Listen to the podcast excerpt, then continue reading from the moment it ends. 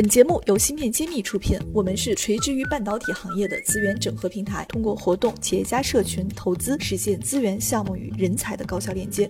关注芯片揭秘公众号，我们与你共创国潮新生态。欢迎大家关注芯片揭秘，我是主播幻石。今天我请到了专门做行业内。非常有意思的一个器件，就是金振公司的一个代表。那他是来自于北京京宇新科技有限公司的工程师袁清林，呃，员工。那请您跟我们大家打个招呼。呃，好的，感谢曹总。那个我是京宇新科技的袁清林。我前面也跟大家说了一下，说您这边做的是我们之前芯片揭秘还没有讲过的一个方向，就是晶振。那所以我迫不及待的想让您跟我们。先聊一下，呃，晶振是一个什么样的一个器件？什么场景下会用这个东西？晶振呢是一个产生频率输出的这么一个器件。我们通常讲呢，现在这个数字电路当中啊，基本上都会涉及到这一块。嗯。呃，打个比方，就是我们日常生活中碰到的这个电子产品，比如说手机啊，呃，比如说像我们的汽车电子啊，或者是通信类、医疗类，都会有的晶振的出现。对，它是一个产生频率输出的这么一个器件。就是说，晶振是帮助频率做输出呢，还是说在输出的过程做一些什么信号的管理呀？是这样子的，它提供的这个频率是芯片根据它的频率来做一些指令，就是说它本身就是一个频率产生的一个器件。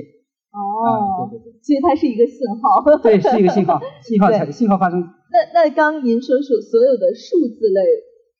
对数字电路，数字电路，那数字电路其实是构成了我们整个生活里边非常大量的一个场景。对，没错。所以晶振是一个很很广泛应用的一个器件。那这样我就回答了，我解决了我第一个问题，因为我们之前在这个了解晶振之前呢，我还一第一反应就说这不就是石英晶体吗？然后切一切，封一封。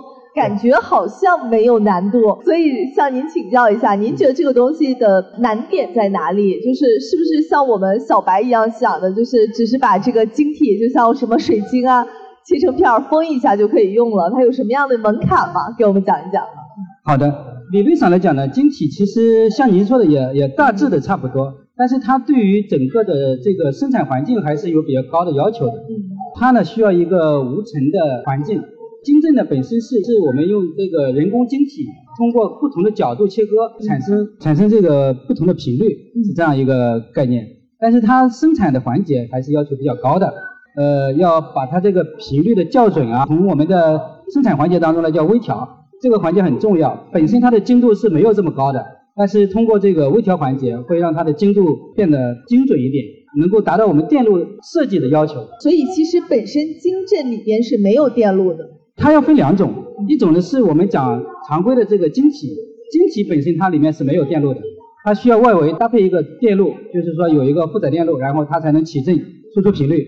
那么还有一种呢，我们讲它叫石英晶体振荡器，振荡器呢它本身里面是含有一个 IC 芯片，它就是有一个类似于 PLC 的一个电路，这样的话呢，我们外围就不用再给它提供电路支持，只要给它加电，它就会产生频率输出。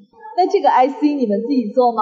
呃，目前是外采的。外采的，因为这个 PLC 好像也是一个相对成熟的一个 IC 产品了。对，没错。对，但是做晶振的话，那能跟我们分享一下你们现在国产化的晶振啊，呃，振荡器啊，在我们中国的这个生态里边处于一个什么角色和局面？因为我理解，好像这种器件传统上还是日本做的可能会比较好吧？不知道现在的进展怎么样了？对，您说的没错。因为晶振或者是晶体，它本身就是产生于日本，来源于日本。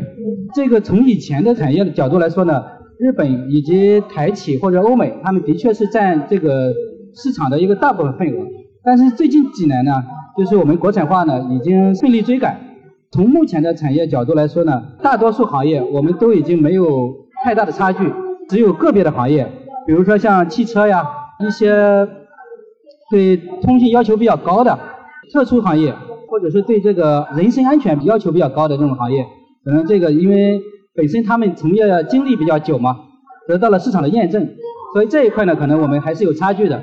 但实际上，其他的我们常规电子行业已经没有什么太大差距了。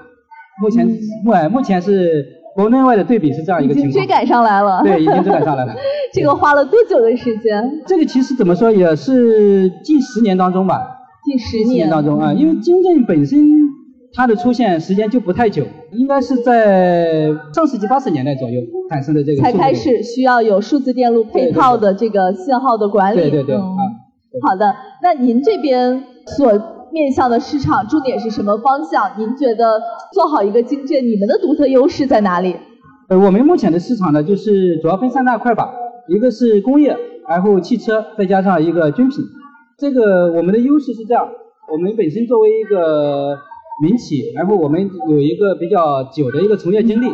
呃，我们从二零零二年建厂开始，一直到现在，我们已经在这个行业有二十多年的一个从业经历。哎，那这个公司？对，其实是伴随着数字电路在国产化的开始就拥有的，没错没错。所以你们是国企背景吗？呃，没有，我们是私企，民企。但是很早就进入这个赛道了。对对对，没错，嗯嗯。还是很难得的。对我们一直比较专注吧，在这个行业里面就是做的比较专，包括就是对市场的判断呀，或者是对产品品质的要求啊，我们做的都比较专一点。嗯，对对对。数字电路在国内的发展，你们就一直在做，确实这个时间上面的证明，我觉得是大家都看起来非常明显的了。对对，没错。在产品上呢？呃，在产品上是这样说，目前在全国展化这一块，还是有比较大的优势的。因为全国展化目前呢是一个我们国家提倡的一个进程吧，包括企业也好，或者说是一些科研院所也好，我们都会有这样一个需求。那么国产化这一块呢，我们是做到了从原材、主要材料以及辅助材料，我们都可以做到一个百分百的国产化。然后目前的供应链呢也比较稳定，因为随着这个进程的加快，很多上游行业也已经做的做到很完善了，不管是品质啊，或者是供应产能啊。目前都是比较稳定的一个状态。对我刚刚听您说的那几个客户方向，听起来都是要求相对比较高的，军工、对汽车、工业，对吧？都是很高的。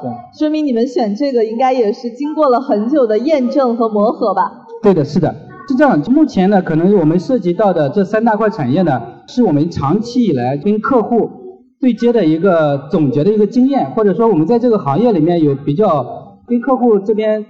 接触的比较多，然后积累了很多丰富的服务也好，或者产品支持也好，这一块都比较有一个深刻的经验。